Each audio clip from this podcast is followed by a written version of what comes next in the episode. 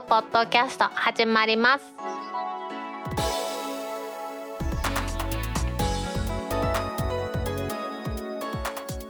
2021年11月19日タックポッドキャスト2第169回目の始まりです。この番組は天王寺アップルクラブの大道とコメントのコーナーからはタックメンバーの北尾姫とお届けします。今日のエンディングではですね姫と私から大切なお知らせがありますので皆さんそちらも聞いてください。今日のオープニングではですねセキュリティ対策ソフトなどをリリースしてます ESET の英語版の ESET インというところからですね翻訳された記事を発見しました。SIM スワップ後期を使って友人のウェブサイトをハッキングしてみたというお話ですね。SIM スワップというのは他人の SIM を乗っ取るというふうに思ってもらえばいいと思います。別名 SIM ハイジャックとかですね。SIM 分割とか言われていましてアカウントの乗っ取り詐欺と思ってもらっていいと思います。アカウントというよりは SIM カードの電話番号を乗っ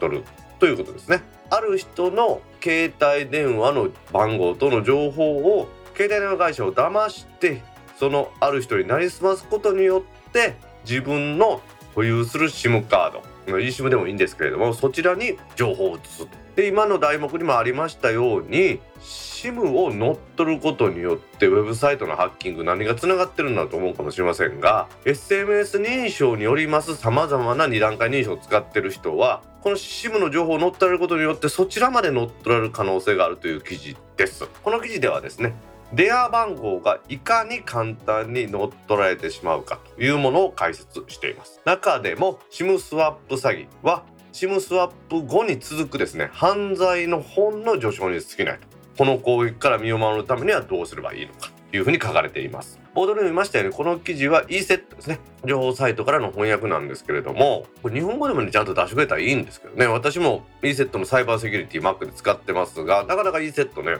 使い勝手もいいのでですね。皆さんにもお勧めします。すいませんちょっと話が飛んでしまいましたけれどもこの SIM スワップ攻撃というのはどれほど簡単に仕掛けることができるかというところなんですが驚くほど簡単に実行可能だということなんです。この実験者の人は対象者の SIM を乗ってるかどうか本当にやってみたら結構簡単に乗っ取られています。これ英国の話イギリスの話なんです。日本では100%合致しないかもしれませんが同じような感じで乗っ取られるんだなというふうに思いますよね。この SIM スワッピングというのはほとんどの、まあ、このリスナーさんも含めてですね自分の身には起きないというふうに思ってると思うんです。私もそういうふうに思ってました。この記事を読むとそんな簡単にされるんやなと思うんですよね。実験者はですね対象者を自分の知り合いを選んでですねその知り合いにちょっと SIM 乗っ取る実験をしてみてもいいかというふうに言ってですねやったそうです。本人から細かい情報とかそういうのを聞かずですねネット上でそれが集めるかというところから始めたらしいんですよね。まずこの乗っ取り実験に必要なのは対象者の本名と電話番号。これがまずいるということでした。もちろん本名は知っていますしその本名を元にですねネットで上で検索すると大体電話番号が出てきますので電話番号はそれで分かったそうです。さらにはですねその電話番号と本名を元にいろいろ調べるとですねいろんな公開されている情報からその対象者の詳細な個人情報っていうのは得られたということでそれをねみんなメモしておいたそうです。誕生日とかですねそういうのは簡単に分かったそうです。もう誕生日の前後に複数のソーシャルメディアでおめでとうございますとかそういう風なことも出てくるしですね。さらにはこの対象者の息子さん。こちらの誕生日もですねソーシャルメディアの中を見ればすぐ分かったということですから Facebook に誕生日を公開するとかっていうのもこれがどういうふうに紐づいてるか別ですよ。そんなに勧められる行為ではないということなんだろうなっていうのもこれで分かりましたね。いよいよ契約してるだろうと思う通信会社にですね連絡してみたそうです。日本でもドコモソフトバンク KDDI この3つがですねまあ、ほとんどの人が使ってて MVL の中少ないと思います。まだまだですね。実験者はこの対象者の契約してるであろう携帯電話会社に目星をつけてアタックしてみたらもうそれがもう一発目が正解だったそうです。通信会社の問い合わせ方法というのを確認して担当者に連絡して自分はですねその対象者ですよというふうにですねこの実験者の人は名乗って本人確認についての電話番号これは先ほど言いましたインターネットで入手したものを伝えました。でその後ですねピンコード。これを用いて本人認証されたということなんですけれども携帯電話の本人認証に使うピンコードですね、まあ、ネットワーク認証カードとかそんなんっていう風になると思うんですけどこれはですね覚えやすいものにしてるんじゃないかという風に推測してこの実験者の方は対象者の生年月日だろうと思って伝えたそうです。そしたらもうピタリと当たってしまったらしくてですね。こういうめったに使わないから忘れないようにしようと思って生年月日なんかを使ってると簡単に乗っ取られるということですね。電話会社の担当者が本人確認をしてくれたんですがもう本人確認ができたので依頼される内容はどういうふうな内容ですかと聞かれたので携帯電話が盗まれたと。で今の SIM カードを止めてもらいたい。で、まあ、これは日本とちょっと違うところなんですけれどもイギリスでは新しい SIM カードを購入したのでこれに今のデータを移してほしいというふうに伝えたそうです。日本ではね SIM カード自体は本人の所有物ではなくって電気通信事業者電話会社の所有物ということになってますので自分が持っている SIM に情報を書き写してくれということは契約上難しいと思うんですけれどもこれ eSIM に置き換えると簡単だと思いますよね。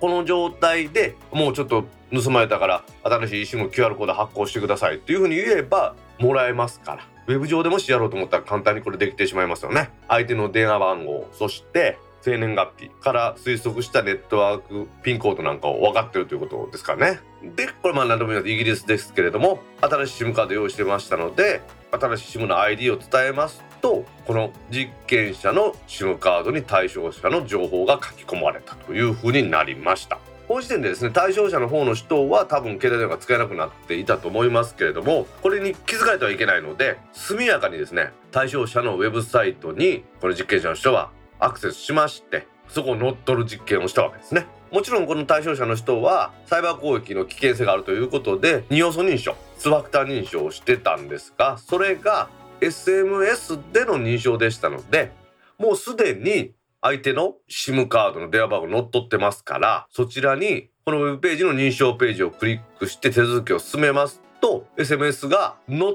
取った SIM に送られてきてそれでもうログインすることができるということなんですよね。二段階認証とか二要素認証に SMS なんか使ってる方多いと思うんですが SIM を乗っ取られてしまうともうこれはどうしようもないということでここはやっぱり気をつけないといけないところなんですよね。この e セットのブログで結論として書いているのはこの SIM スワップ詐欺から身を守るためには2つの主な方法がありますと。1つ目はピンコードやパスワードに自分の個人情報を含めない。つまりは生年月日やその他例えば住所の番地とかそんなんですかね。こういうような個人情報をピンコードやパスワードに設定するとネット上の情報を集めたことによって容易に推測されてしまいます。ということでもう一度言いますがピンコードやパスコードに自分の個人情報を含めない。2つ目は可能であれば SIM による二要素認証を認証アプリや物理セキュリティに置き換えるということです。SMS による二要素認証は手軽なんですけれどもこれを認証アプリとかですね物理セキュリティキー本人しか持ってないものに置き換えるということです。物理セキュリティキーはですね持ち歩くのが大変だとかいうふうになりますから認証アプリとかっていうのはなかなか有効ですが認証アプリを使っていないウェブサイトなんかもありますから二要素認証としてですね。そういうところではちょっと難しいところですので様々な方法を組み合わせてセキュリティを高くしていくっていうのが大事なのかなと思うんですよね。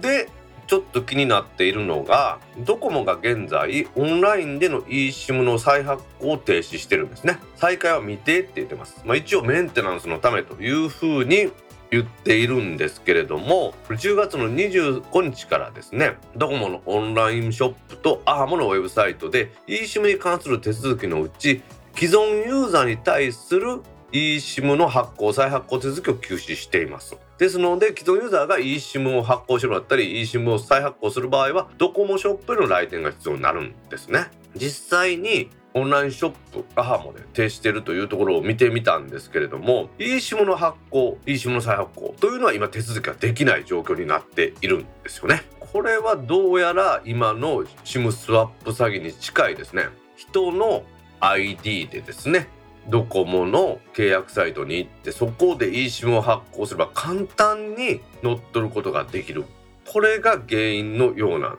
ですよね。実際にですね11月の頭に IT メディアモバイルの記事かなんかでですねドコモの回線を eSIM に切り替えたらドコモオンラインショップセンターから電話かかってきて本人確認手続きの後 eSIM の変更手続きは自分で行ったものから確認されたとだそうです。こんなんわざわざですね。電話してくることもなんか不思議なところなんですが新規の eSIM の発行の場合ですね既存の物理 SIM ユーザーやすでに eSIM ユーザーが新しく eSIM 発行するのには簡単にさっきの話前半の話のように乗っ取れるというところがあるのでこれが発生してるんじゃないかと。どこもはね全然発表してないんですが私はそういうふうに勘ぐっています。当番組ではね eSIM を発行して eSIM で使うというのは非常に簡単で便利ですよというのを今まで推奨してきていて今もそのね eSIM が便利だというスタンスは変わらないんですけれども皆さんもこれ乗っ取られる可能性があるということを認識してもらいたいなと思うんですがこれは eSIM が悪いんじゃありません。eSIM が悪いんじゃなくって eSIM を発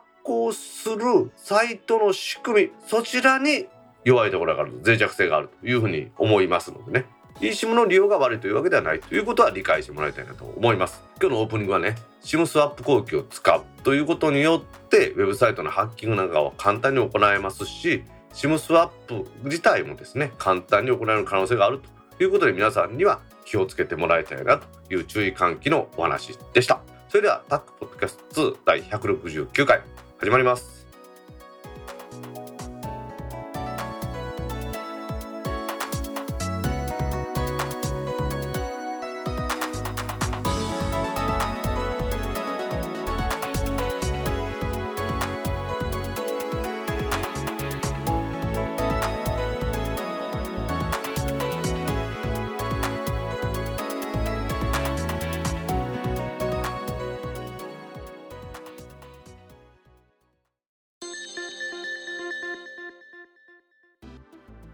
タック公式ツイッターアカウントでリツイートした記事を紹介します。YouTube 嫌がらせ対策のため低評価の件数を非公開に。ギズモノジャパンからの記事です。YouTube の動画を見ています。と高評価低評価のボタンってありますよね。グッドマークとこのバッドマークみたいなやつですね。私はこの高評価低評価ボタンっていうのは結構使ってますが低評価ボタンっていうのはほとんど使ったことがないですね。よほどその不愉快な内容っていうのがあった場合ですけど今そんなよほど不愉快な内容っていうのは YouTube 上で公開されていないですよね。まあ、有名なところで2018年の YouTube リワインドでしたっけ？これが確か1900万件ぐらいの低評価がついてると思いますがまあまあそれは一つの大げさな例としてですね普通はまあ高評価あこれいいですねっていうふうなことしかしないのかなと思ってるんですよね。Facebook もいいねと良くないねが作ろうかという話あったけど良くないねはなくていいねだけになってますから低評価っていうのがつけれるならばつける人も多いのかなというふうに思いますね、まあ、記事からちょっと読んでいきますと動画の下にある高評価低評価ボタンを押したことがある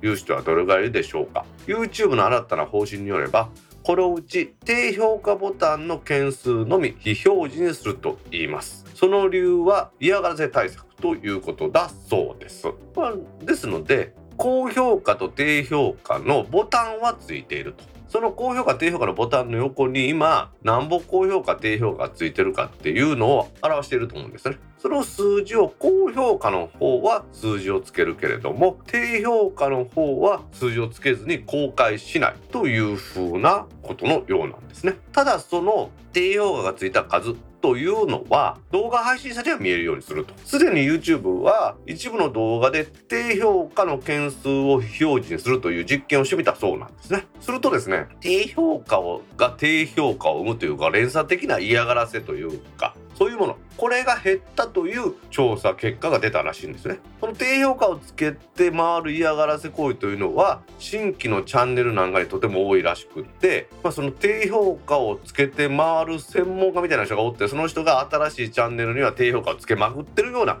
感じになるそうですね。ですので動画の下にボタンはあるが低評価の数字は見られない。ただし動画配信者側はダッシュボードから確認できるようにする。というところなんですね。YouTube がじゃあなんでこんな高評価とか低評価とかねこんな数字に見えるようなもん置いてるのかっていうのは私はよくわからんかったんですけれども実はもともと視聴者がその動画の良し悪しを見極めるためにあったそうなんですよね。なので高評価がいっぱいついてるからあこれいい動画や低評価がいっぱいついてるから内容がねに問題があるという風な使い方をしてもらいたかったみたいなんですけれども今は動画の内容じゃなくてですね配信者が気にならないとかいう理由で悪意あるユーザーが低評価の件数を上げるように低評価ボタンを使用するとかいう組織的な嫌がらせもあったというようなんですね。呼びかけて他のサイトで呼びかけてこの動画にみんなで低評価つけようぜってやってたというところのようなんですよね。でも確かにこの動画の内容を評価してもらうための高評価低評価というものなんですけれどもこういうのの高評価の方は動画の内容でねやってくれるかもしれませんが確かに低評価については動画の内容ではなくですね配信者が気にならないというかその配信者の人となりに対して評価しがちだというのは何かで書いてあったと思いますし私もこの番組を運営する上でちょっと経験したことがあるんですよね。その番組のレビューのところにそんな感じで、まあ、いただいたんですけれども、まあ、番組のレビューに真実と言いますか思ったことを書いたものは全然構いません。番組に関してね例えばニュースの内容がいまいち薄いとかですよ。あとはもっとねしっかりと調べてから話しろとかっていうことをいただくのは私全然構わないです。ただねあのアップルに偏ってんじゃないかっていうのは許してください。あの天王寺アップルクラブのポッドキャストですからねアップル情報はできるだけ取り上げたいのでそこは許してください。あそうそう。私が経験したのはそのレビューにですねツイッターでフォローしてくれないので低評価にしますとかで書いてあったのがあったんですよね。それはその番組の内容と全く関係なくてツイッターでフォローをしてもらえないから低評価にするって書いてあるんですよ。番組の内容とはですね。全く関係ないでしょ。まあ、それは運営側にこの評価は番組内容と関係ないのでちょっと削除してもらいたいっていうのを書いたら、削除してもらいました。すぐに削除してくれたんでやっぱり運営側としてはこの YouTube の話も一緒ですけれども番組の内容が悪いと言われたらそれはその人の主観ですからどんなに低くてもしょうがないですね低い評価を取ってくれっていうのはおかしいという話なんですけれども関係のないことで低評価にするっていうのはやはり評価削除の対象になるんだなということで YouTube の低評価の話もだんだんだんだんそっちにそれていってしまったためにその数の表示をなくすというふうになったんだと思いますね。YouTube が低評価の件数を非公開にするというお話この流れがねいい方向に行ってくれたらいいなと思います。アハモ乗り換えで1万ポイントがもらえるキャンペーン開催中コリミーさんからの記事です。現在ですねアハモが乗り換えで1万ポイントがもらえるキャンペーンを実施中。これ具体的には他社からお乗り換えキャンペーンということで他の携帯電話のキャリアそちらから乗り換えられた人に1万ポイントをあげるというキャンペーンをやっているそうです。このキャンペーンねもうちょっと詳しく言いますとアハモがやってるんですけれども今使っているスマホをそのままで SIM のみ他社から乗り換えると D ポイントが1万ポイントもらえるというものをやっています。キャンペーンは年内12月31日までなんですけれども付与されるポイント自体は期間と用途が限定されていますし付与されるタイミングはエントリーする時期によって異なるんですけれども他社からね特に iPhone なんかを使っていて乗り換えを検討してるという人はですねこれはかなりお得な感じなんじゃないんですかね。ライドはアーモに乗り換える時に事前のエントリーするとポイントがもらえるというのをやっていたんですけれどもその後あまりにもアハモの申し込みが殺到して混み合ってるということでもうちょっと待ってくれたらポイントを上乗せしますよということでそっちでやった覚えがありますけれどもさらにさらにですねもっと増やしてですね他社から乗り換えする人には1万ポイントっていうのはこれは大きいですよね。アーモに関してねちょっともう一度おさらいしておきますとアーモの基本料金は税込みで2970円。税抜きだと2700円言ってるんですけど今ね基本的に価格は税込みで言わないといけませんから2970円つまり3000円弱ですね。でデータは20ギガまで使えます。20ギガ超えたとこで1メガ BPS 出ますし D カード持ってる人はゴールドとかそんなやったら5ギガの増量があります。国内通話は何もしなくても5分間無料。超過した場合は30秒で22円。海外ローミングも20ギガまでは無料というような結構お得なプランです。ただしオンラインでしか申し込めませんしその他留守番電話がつけれないとかいろんな制約があるんですけれども通話も5分以内になったら全部無料ですから。そう考えた時にはなかなか安いプランだと思いますよね。でアーマのサイトちょっと見てみたんですけどどんな感じになってるのかと言いますと選べる2つのプレゼントということでアーマのページからエントリーが必要なんですがポイントがもらえます。今のスマホをそのままお持ちの端末で SIM だけアーモに他社から乗り換えは D ポイント1万ポイントプレゼント。でスマホも一緒に買い替えたのもあったみたいですね。これはもう終わってるみたいです。でエントリーしてて今の SIM カードを抜いてドコモの新しい SIM カードを入れるということができれば1万ポイントの対象になるということなんですね。もちろん、うん、ソフトバンクは au の SIM ロック端末ではあもう利用できませんので、まあ、理想は SIM ロック解除されているものということですがよっぽど古いのでない限り、まあ、SIM ロックが解除できますし今年からね SIM ロックした端末売っちゃダメだってことになってますのでね。そこにはそんな問題ないと思います。でさらには MNP 予約番号を取得してアハモサイトから MNP による新規の申し込みというのが必要ですね。でウェブで24時間いつでも可能ですからね。これいいんじゃないかなと思いますよね。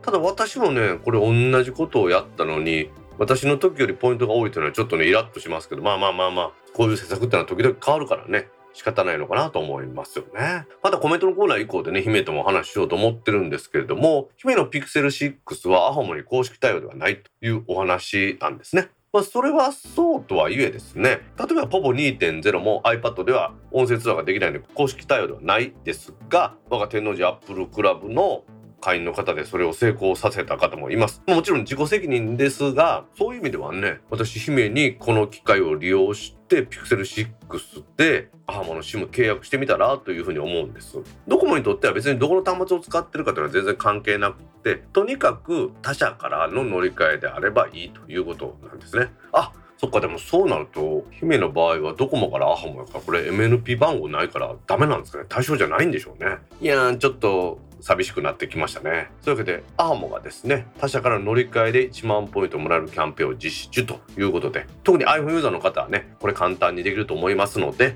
お勧めしたいなと思います。Pixel 6の指紋認証が遅いというツイートに Google がリプライ。IT メディアニュースからの記事です。アメリカの Pixel 6ユーザーの方が現地時間で11月6日にツイートされました。内容がですね私は Pixel 6が本当に気に入っているが指紋認証が体験を台無しにしているというふうに書かれたそうです。それに返信する形で Google の公式 Twitter アカウントが10分後にですねもう返信しましてご面倒をかけて申し訳ありません。Pixel 6の指紋認証センサーは強化されたセキュリティアルゴリズムを採用しています。そのため場合によっては認証に時間かかったりセンサーにしっかり指紋を接触させなければならないことがありますというふうに説明したそうです。ご存知のない方のために言っておきますと Pixel 6の指紋認証の仕組みというのがどんなのかというのをちょっと説明させていただきますと今までの Pixel 5というものは背面に指を置くところがあってで指紋認証できたんですね。あれ結構姫も持ってましたけど便利でした。今回の Pixel 6からは背面ではなくてディスプレイの中全面ディスプレイなんですけれどもディスプレイの一部にセンサーがついてましてそこに指を置くということで認証してるんですよね。このユーザーのツイートによりますとロック解除できるまでに67回トライしなければならないことがよくあると。ソフトウェア更新でこれが改善されるというのを期待しているが改善されなければこの端末を開けるのかもしれないというふうに書いたんですね。それに対してこの Google の回答ですので Google はソフトウェア更新による改善の予定とかっていうのは全く考えていないんだなというふうな感じでしたよね。ただこの話にはオチがありましてこのツイートしたユーザーが保護フィルムを貼っているということらしいんですね。この保護フィルムが貼ってるとディスプレイ内の光学センサーがまあ、ちゃんと反応しないというのはまあそれはしょうがないと思うんですね。上にフィルム貼ってあるわけですから。ただですねやっぱり今時保護フィルムを貼ったら使えない機能などありえないとかでコメントが寄せられたりとかですね。あとピクセル4の顔認証が懐かしいとかですね。ピクセル5の裏での指認証がいいとかっていうふうなのが多数書かれたそうです。この記事の筆者によりますと確かにピクセル6シリーズはピクセル5シリーズより反応が遅いそうです。でもですね指紋マークの上上に登録した指紋をしっかり押し付ければ大抵1回で6解除できるということですからまあ iPhone のタッチ ID と変わらんぐらいの精度なんでね。特にそんなに大きな問題はないんでしょうね。まあね昔ねサムスンの Galaxy S10 でしたっけ？これが画面内の指紋センサーっていうのを初めて世界で初めて搭載したんですかね。その時はですね誰の指紋でも6解除できるバグっていうのがありましたね。そんなに比べたらねセキュリティが高いのがマシですから贅沢は言えないんでしょうね。さらにはね私は iPhone ユーザーですけれども iPhone ユーザーの悩みとしては今 Face ID ですのでマスクをしていると顔では認証してもらえずにパスワードでの認証するということが多々起こっていますと、まあ、それをしていくのはね登録されているアップローチが近くにあれば iPhone が開くというのがあるんですけどもそんなねアップローチをねみんな持ってるわけじゃありませんのでそれに関してはね便利ではありますけども解決策ではないというふうに思いますので私は指紋認証というのが結構ね羨ましいなとは思っています。以前私が Android で使ってました OPPO の X7 っていうのは指紋認証と顔認証どちらもハイブリッドだったんですね。でどちらもセキュリティちょっと弱かったんですけれども本当はですね指紋認証と顔認証の併用正確には併用じゃないですね。どちらかで認証できてそれのセキュリティが高いというものであればですね使えるんじゃないかなと思いますよね。どっちを優先するか自分で設定しておいて顔認証を優先にしておいて顔認証がうまくいかなければ指認証できるとかですね。そういう仕組みになったらいいなというふうに思いますね。ピクセル6のこの画面内での指認証ですね。私はこれすごい指紋認証がね画面の中でできるのすごいなと思っていたんですけれどもフィルムを貼ると認証もできないという特徴もあるようです。Google のね端末素晴らしいもんだとは思いますけれども iPhone のライバルとしては一長一短というところがあると思います。認証は早ければ早いほど UX いわゆるユーザーエクスペリエンスというのは向上すると思いますのでね Google にはもっと頑張ってもらいたいなと思います。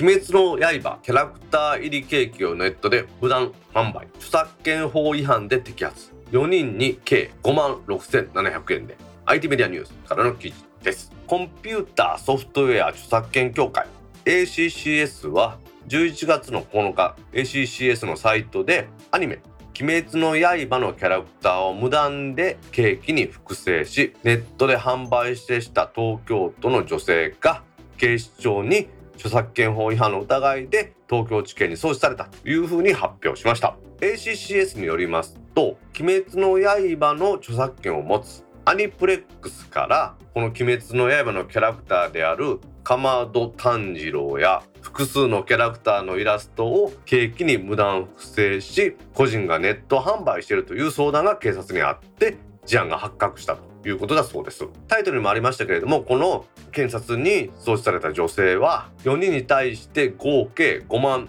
6700円でケーキを販売し「鬼滅の刃」の著作権を有するアニプレックスなどの著作権を侵害した疑いがあると。私この「鬼滅の刃」のケーキってどんなのかと思ってちょっと検索してみたんですけれどもこれ公式にですね「鬼滅の刃」のケーキを発売しているプリロールさんというところがあるらしくてそこのプリケーキというのが「鬼滅の刃」とかその他いろんなキャラクターですねちゃんと契約して販売されてるようなんですね。もうすごいいっぱいのアニメとかキャラクターと契約されてるみたいで大の大好きなリラックマもですね公式でプリロールさんはケーキを発売されているそうです。マカロンとかですね。カップケーキなんかもあるということでくまちゃんの絵可愛いですよね。警視庁に捕まった人はですね1個のケーキを1万3000から1万5000円ぐらいで売ってたということなんですがプリロールですね。この公式のところそんな高くないです。5000円ぐらいで売ってますんでちょっとやりすぎたのかなというとこですね。公式よりも3倍ぐらいの高い値段で売ってたみたいなんですよね。インスタグラムに投稿してですねそのこんなん作ってますよってそのインスタグラムで広告して売っていたようなんですよね。記事によりますとインスタグラムで客を募り客から送られた画像をもとに「鬼滅の刃」などのケーキを自宅で作って宅配便で届けて2年間で約430万円売り上げてたということですね。でこの方多分ね捕まった人はケーキを作るのが趣味でその趣味が高じて、まあ、みんなが喜ぶからというふうにしてやったのかですよそれとも儲けてやろうと思ってやったのかそこは分かりませんけれどもやはりですねこういうキャラクターもんというのはどっかに著作権あるんですよね。どっかに著作権あるって私の言い方もおかしかったですね。キャラクターなんですから誰かが著作権を持っているわけでまあ、個人で楽しむと言ったらおかしいんですけど自分が食べるケーキそこにね絵描いたりするぐらいだったらいいんでしょうけど、まあ、いいとは言いませんよ、まあ、ギリギリセーフなのかもしれないんですけれどもこれを売ったらそらあかんやろっていうのはちょっと普通の大人だったら分かるんじゃないかなと思うところなんですけれどもやってしまったと。いうことなんですね。堂々とそれインスタグラムでやってたらそら捕まるでっていう話なんですけれどもまあね、口コミでねやったりするっていうのがこんなん多いじゃないですか。今はそんなんないと思いますけど大阪の某あの焼肉が有名な駅なんかのところの近くのマンションでですねブランド物が安いとかいうのを言ってみたらですね明らかに偽物のブランド物がマンションの一室で詰め替えて売ってていわゆるパチモンってやつですね。その片言の日本語を喋る方がこれ偽物だというふうに認めて売るというようなことはありましたけどね。今もそんなんも見ないです。そんなんを輸入したりしたらですね個人で手無ずで持ってきたりしてもすぐ捕まる時代ですからね。やはりこの著作権というものは大事にしないといけないなというふうに思いますね。うちのねタックポッドキャスト準レギュラーであります柴さんなんかは音楽を使ってイベントなんかやられることがありますけれどもそういう時はちゃんとジャスラックにこの音楽を使いますと。何人入ります？この会場有料でやります？とかでもちゃんと登録してですねジャスラックに預けられた著作権に対してお金を払ってるとやってますんでね。そういう意味では人の権利というのを犯さないように気を使って生きていくというのが今の時代大切なことなのかなと思います。鬼滅の刃ねめちゃめちゃ流行っていますけれどもそれで人儲けしようと思うとえらいことになるというのがよく分かった記事でした。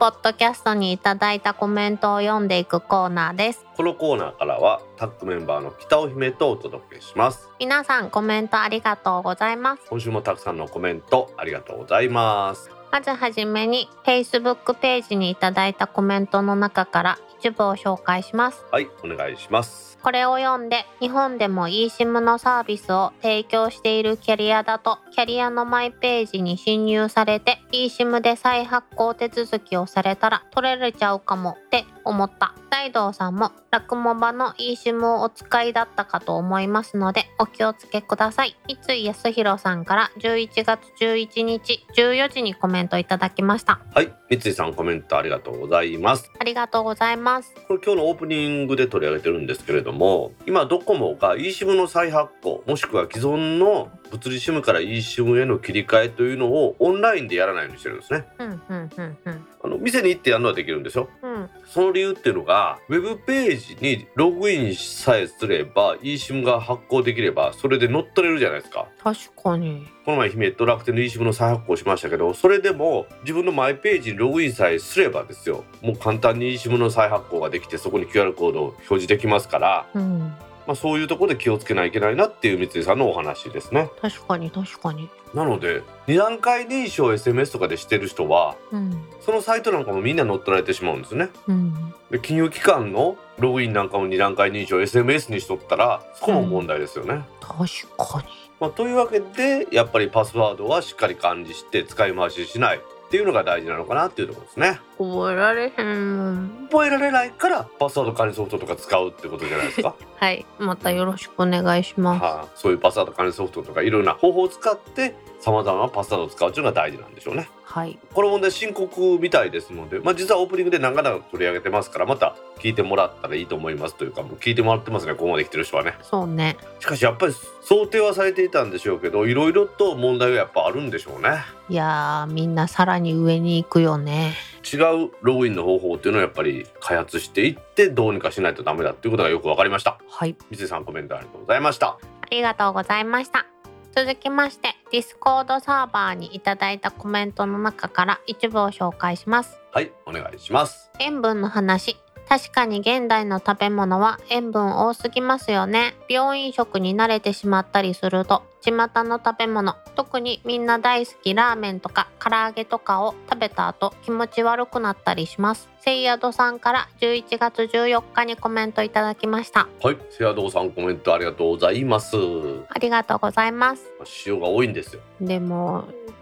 塩多めで食べてるともう塩多めじゃないと食べた気ならんよね人類というか人間の本能で欲するものですからそれを抑えるっていうのは難しいのでレシピでもあるじゃないですか。塩分を少なくするためにっていうので。やっぱりその他の味を工夫するっていうのが多いみたいですよね。うーん。うどんなんかでもあれね食パンなんかでもいっぱい塩分入ってますからね食塩。なんか自分で作るとさあこんなに入ってるんだって思うよね。うん。姫インドカレー作ったことある？いや私最近スパイスカレーを食べ続けたら痩せたっていう人のインドカリーコさんその人が大好きでトマトが手に入ればすかさずスパイスカレーを作ってるよ。あれもインドカレーもいっぱい塩入れるでしょ。うん。なのでカレーにも塩いっぱい入ってるなっていうのがよくわかりました。でもインドカレーは小麦粉を使わへんからヘルシーやねんで。でもあんだけ塩入れたらヘルシーじゃないんじゃない？何がさあの健康への正解かわからんよね その小麦粉入れへんって言うけど小麦粉はさ炭水化物で生きていくには絶対必要なもんやからなので小麦粉取りすぎな人にはまあそういう話はね言えるのかもしれんけど塩分取りすぎな人にはスパイスカレーだって塩分取りすぎですよ。うん。まあ私はスパイスカレーと白ご飯を食べるから結局のところ一緒やねんけどな。姫飯食いますよね。わしあんまり飯食わんけど姫飯好きよね。はあ。まあそういうわけで食生活にも気をつけてねこれから生きていきたいなと思いますはい瀬戸さんコメントありがとうございましたありがとうございました。続きまして、ツイッターでハッシュタグ、タックキャストとタック宛てにツイートいただいた中から一部を紹介します。はいお願いします待ってる間に恋は育つらしいですよ。みどりんさんから11月13日にツイートいただきました。はいみどりんさんコメントありがとうございますありがとうございます。これはですねあの今回もですねちょっといろいろと諸事情重なりましてだいぶ配信の遅延をしましてはい。土曜日のお昼ぐらいにやっと配信できたんですねその間待っててくれたみどりんさんからですね待ってる間に恋は育つらしいということで待っていただきましたひろみ号ってことやろ？あれでしょ？やたらと歯が白い人でしょ？歯が白いと言ったらもう私新庄さんしか出てこうへんけど。新庄ってあの監督の？そうそうそうそビッグボスやねビッグボスう。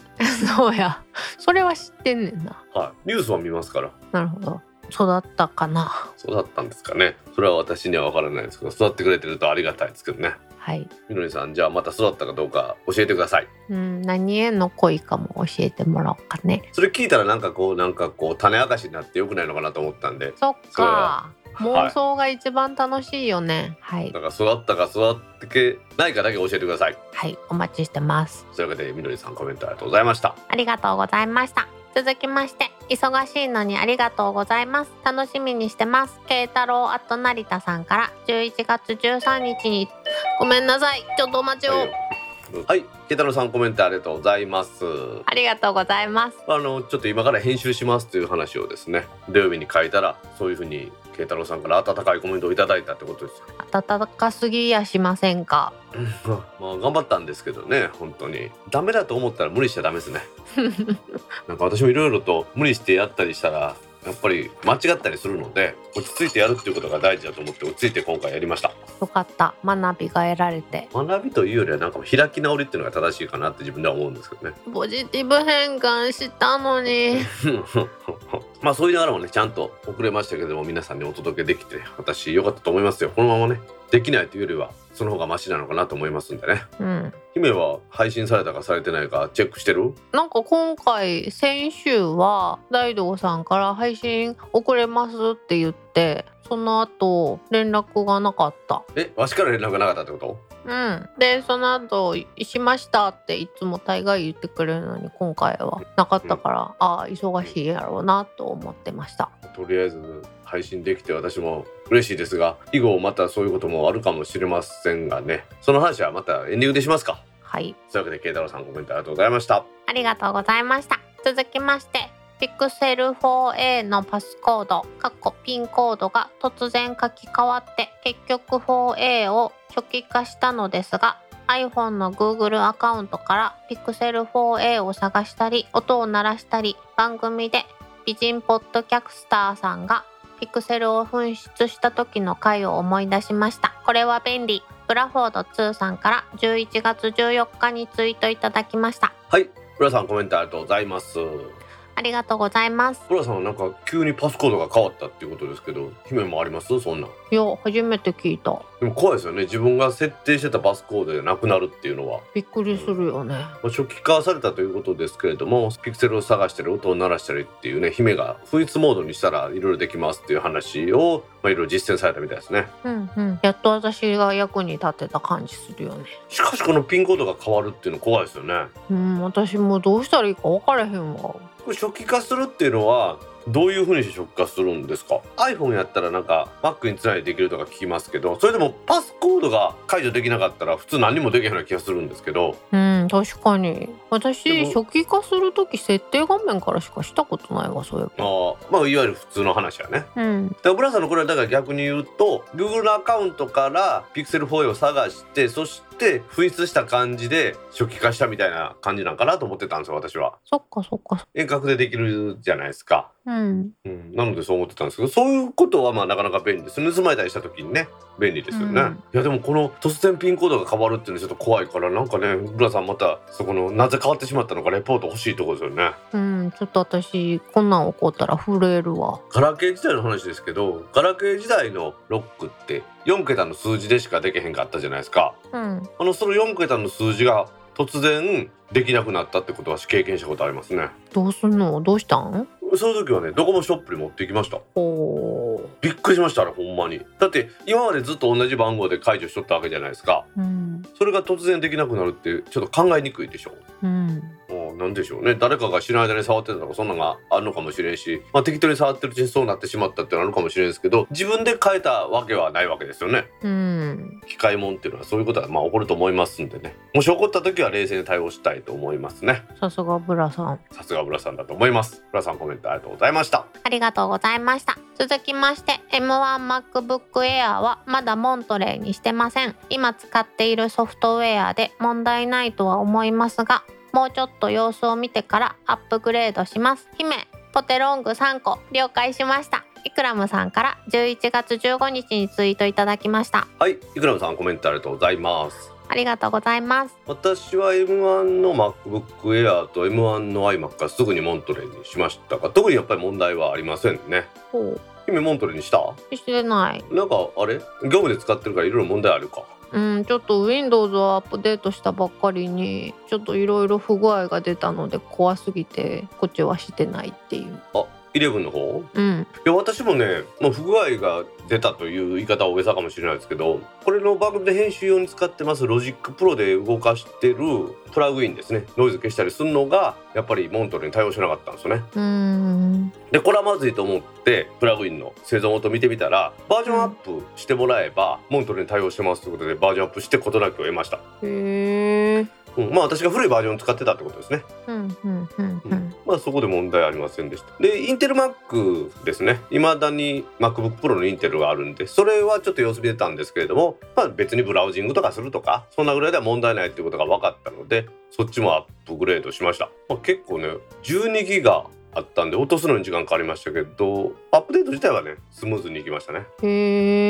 Windows 自体は姫のところは自動で落ちてくるの自動で落ちてくるっておかしいけど、ほっとったら落ちてきて、さあアップグレードしましょうみたいになるの？うん自分ですんねん。もうダウンロードから？うん。昔はそんなもんなんかメディアでね配られたけど今はそんなメディアも配られないでしょ。うん。でなんか私もう来たらすぐさまアップグレードしてしまうから次の日通知が来てちょっとアップグレード待ってくださいって言われてんけどもう遅いよねそれのせいじゃないかなっていうのがポツポツと出てきてうん、で、うん。つ次の日の次の日案の定通知が来ててアップデートするのやめてくださいって言われてんけどそんなん当日に言ってくれへんと無理よね。で不具合起きた人は連絡くださいって書いてあったけど起きとるしもう私誰よりも早くアップグレードしてしまったからと思ってしばらく放置したら追加アップデート来たから。まあそれで？うまくいきそう。うまくいってると思う。不具合って言ってもちょっとあのソフトがふって落ちてしまったりとかいやいやそれは大きい 自動ログインできてたのがいつの間にか新規アカウント登録みたいななってしまったりとか。まあ、Windows でも Mac でもそうやと思うんですけど、まあ、ソフトウェアとかそんなんはまあまあまあ頑張ってもらえばええとしてですよ。プリンタードライバーが使えなくなったりするとかってあるでしょたまに。あるね。あれは深刻ですよね。うん。そういうところもやっぱりねアップグレードするときいろいろ気をつけなあかんのでいくらさんが言うようにいろいろね今使ってるソフトウェアで問題がないと思いますが様子を見てからっていうのはよくわかりますよね。うん、私もすごく学びました今回。だって私あ Mac アップグレードしてしまったために編集できなかったっていうの前回ありましたからね本当に、うん、でその時もプラグインのアップデートをしたら治るんですけどその時はアップデートが有料だったんですよね。あバージョンアップが。でいろいろとその何ていうんですか買い方を失敗してですね高くなりましたって話があったんですけどありましたね。今回はね無料だったんでまあ良かったと思いますわ。まあまあでもね今日はまあちょっといろいろと過去の回を聞いてみるっていう機会があったんですけど明らかにこのプラグイン使ってから音良くなってるんでですねはい。まあまあなんで過去のを聞いたかっていうのはまたエンディングで話したいと思いますはい。じゃあ、いポテロング参考楽しんでください。鼻の穴に突っ込まないの気をつけてくださいそんなことないやろ。いやよそ見してくるとってあるでポテロングは ほどほどに突っ込むようにしてください。はい井川さんコメントありがとうございましたありがとうございました。続きまして、僕はスマホの画面が割れてる人には何も貸したくないです。というか、そっと離れるかも。姫には申し訳ないですが、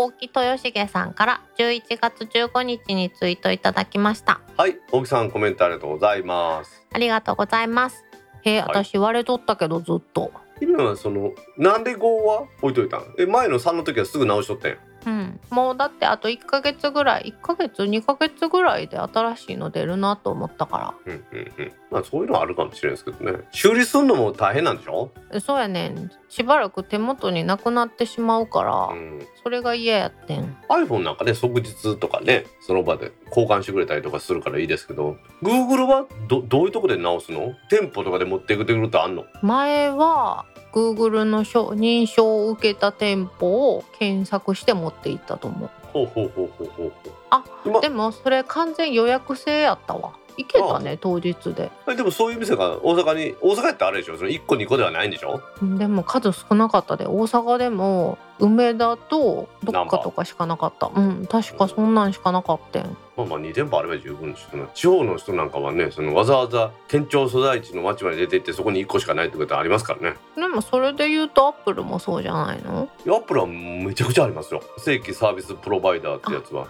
なのであの市内のところが全部多いから例えばそのね東大阪市とか吹田市とかを案内されることありますね。修理しようと思ったら。まあ郊外に出てくれれば空いてますよっていう意味だと思いますよね、うんうんうんうん。修理数とか増えたのはありがたいですけどね。あっちなんかエクスプレス交換ですか？とかっていうのでね家にいながらにして新しいの送ってもらって交換とかって何度かやりましたけどあれは本当ありがたいですね。うん。そう考えると iPhone ってすごいなと思うよね。でもあれもいろいろと分かってる人しかできないと思うんですよ。なんでかって言ったらヤマトの人が持ってきてくれた便で交換対象の端末は返さないとダメなんですよ。ほってことは自分ですでに iCloud に全部バックアップしていって戻せる状態にした状態で到着を待たないとダメなわけじゃないですか。うんってことはその間につなぎの端末は絶対いるわけですよね。うんうん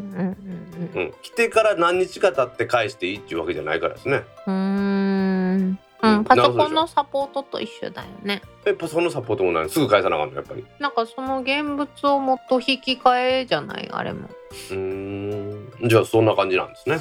なのでそこはねいろいろとハードル高いなと思います。便利は便利ですけどいわゆるアップル製品をたくさん持ってない人にはできないような気がするんですよ。大木さんは画面が割れてる人には何も貸したくないらしいですうん、これを読みながらさっきからずっと次大木さんに会ったらちょっと iPhone 貸してくださいって言ってみようと思います。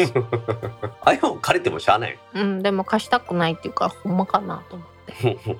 まあぜひ借りれるかどうか試してみてくださいはい、覚えてるかな？誰が？大木さんが。姫が覚えてるかっていうのが問題ですけどねあるね。それはあるね。というわけで大木さんコメントありがとうございましたありがとうございました。続きまして、一身上の都合により、今週末の augm 大阪のライブ視聴ができなくなりました。むっちゃ残念。アーカイブ残しておいてくださいね。ちゃんと全部見ますので、秀則さん5さんから11月15日にツイートいただきました。はい秀則さんコメントありがとうございます。ありがとうございます。いよいよ明日はですね秋のエイジも大阪です。早いね。早いね。この前 augm 秋バージョンするよって言ったとこなのにね。あっという間に進みますけれども11月の20日13時からお送りします。はい。やっとね今回でオンラインの開催は最後じゃないかというのが見えてきましたよね。ね見えたんかな。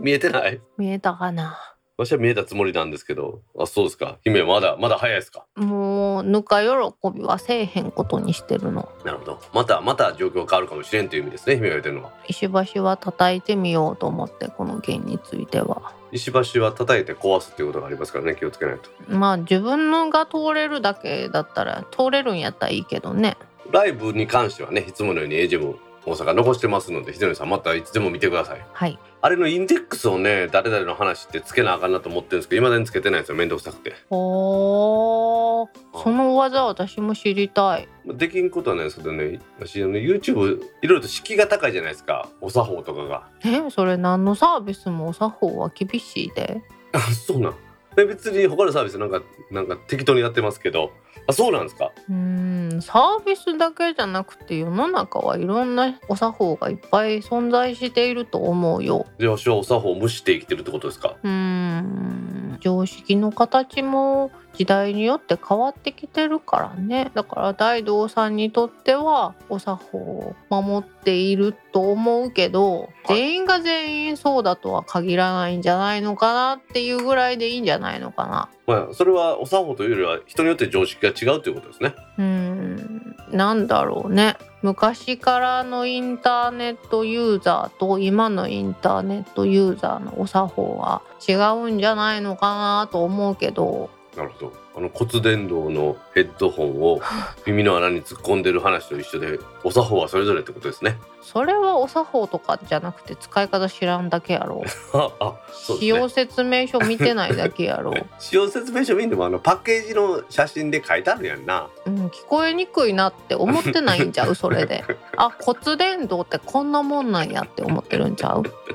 かりましたまあちょっと話はずれましたけどね。あの見方というのは人それぞれだというのはなんとなくわかりましたんでひどりさんにはちゃんとアーカイブ残しておきますのでまた後日見てください。お楽しみに。はい。ひどりさんコメントありがとうございました。ありがとうございました。今週のコメントは以上です。皆さんコメントありがとうございました。当番組宛てのコメントは Apple Podcast アプリのレビュー Facebook ページのコメントタック公式ブログへのコメント Discord サーバー Twitter のメンションハッシュタグタックキャストなどでお待ちしています。お待ちしてます。皆さん今週もコメントありがとうございました。ありがとうございました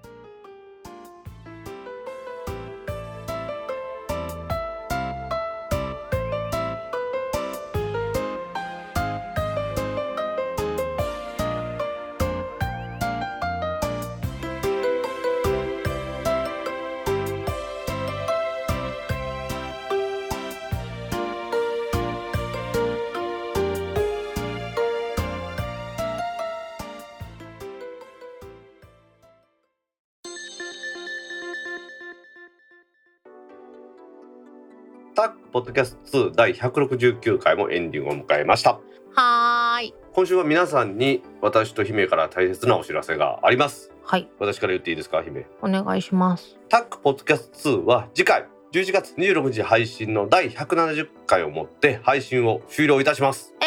ー、なんで？うんと姫とはちゃんと話し合いましたよね 盛り上げようとしてるんやんか。ありがとうございます。喋りやすくなったやろ？そうですそうですね。はい。当番組タックポッドキャスト2は2018年の7月20日ですね。不意打ちと独占禁止法で配信を開始しましてですね。その後8月10日の第4回いやいやモニターと大阪で会いたいから姫が登場してくれまして結局3年と3ヶ月4ヶ月ぐらいやったってことですね。ほ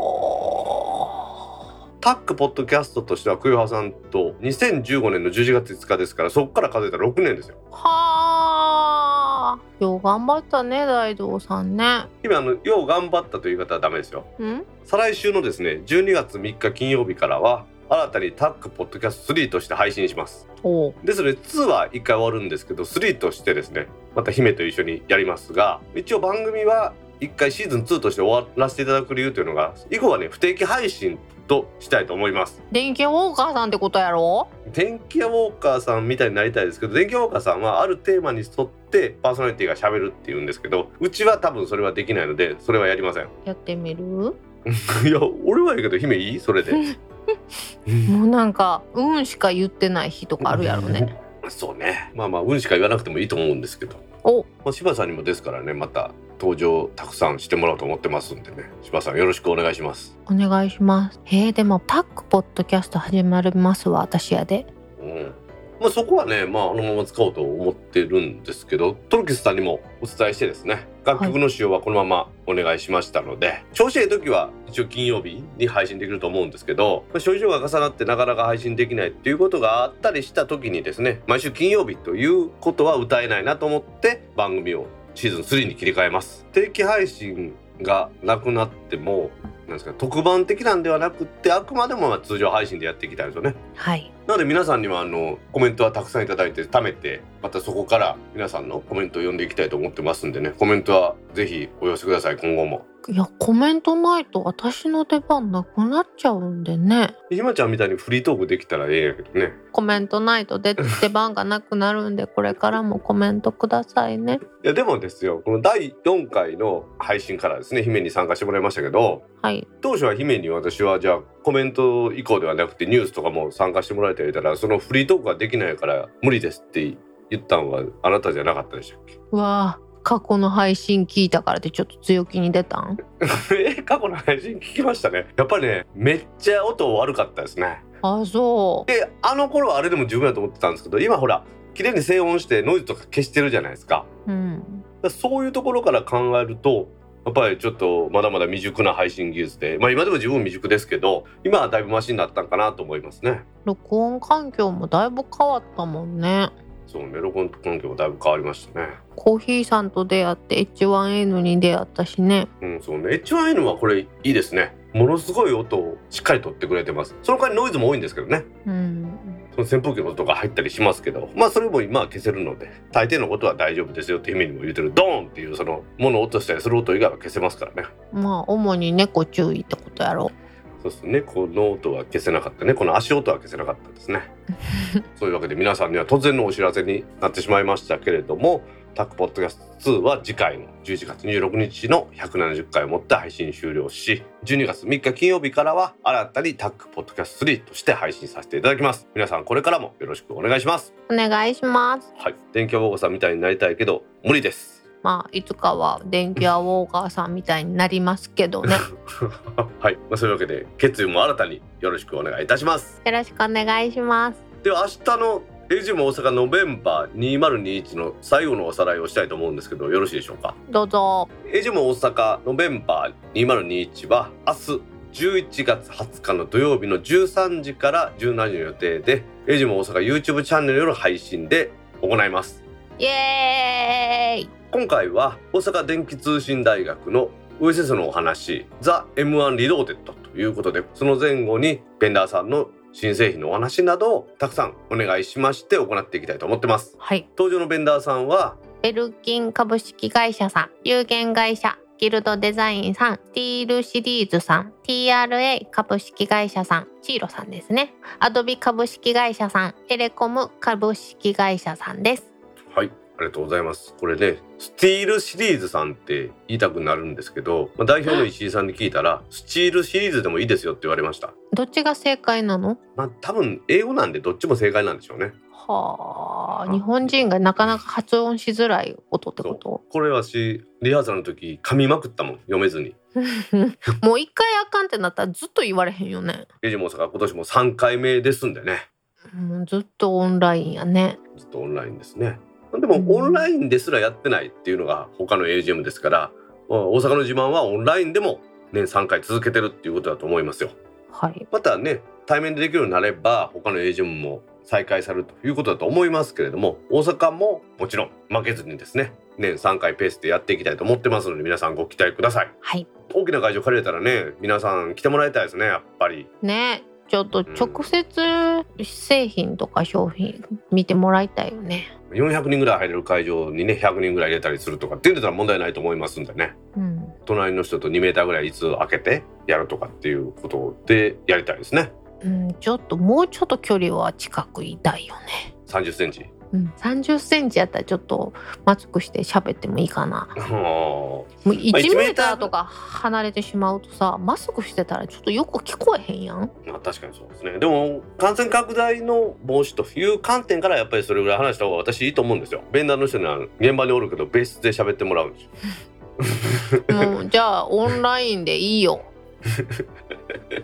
いやいやいやだからブースにはいるんですよ。ブースにはいるけどこうみんなに向かってこう喋るっていうのだとほら飛沫が飛んだらあかんのでスクリーンでやってもらうどうでしょう？うん、なんかそれコンサートに見に来てるけども歌ってる人がちっちゃすぎて結局背面の大きなモニターで見てるみたいな感じああまあそれはね。あの私らの大学の時にあの後ろの方はテレビで見てたっていうのと一緒やね。うんそう考えたらもっと困っててもあの吉本には漫才劇場ってあるじゃないですか。NGK の向かいに。うーん。あ知らん？うん。うんあるあるんですよ。その若手の出る小屋みたいなのがね。うん。あんなんなんかもやめてたんでしょうね多分ね。うん。それやめてるわな。NGK がやってなかったもんね。ボケツッコミみたいな感じだったね。これからやっぱりねそういう演劇関係とか芸能関係はたまたね我々みたいな人を集めるイベントというのもどんどん再開していくと思いますのでね。皆さんにいろんなイベント会場でお会いできることを楽しみにしてます。楽しみにしたいですね。はい。それではタックポッドキャスト2第169回を終了します。はーい。次回のタックポッドキャスト2第170回は来週11月26日の金曜日に配信する予定です。はい。では皆さん来週も聞いてくださいね。バイニャー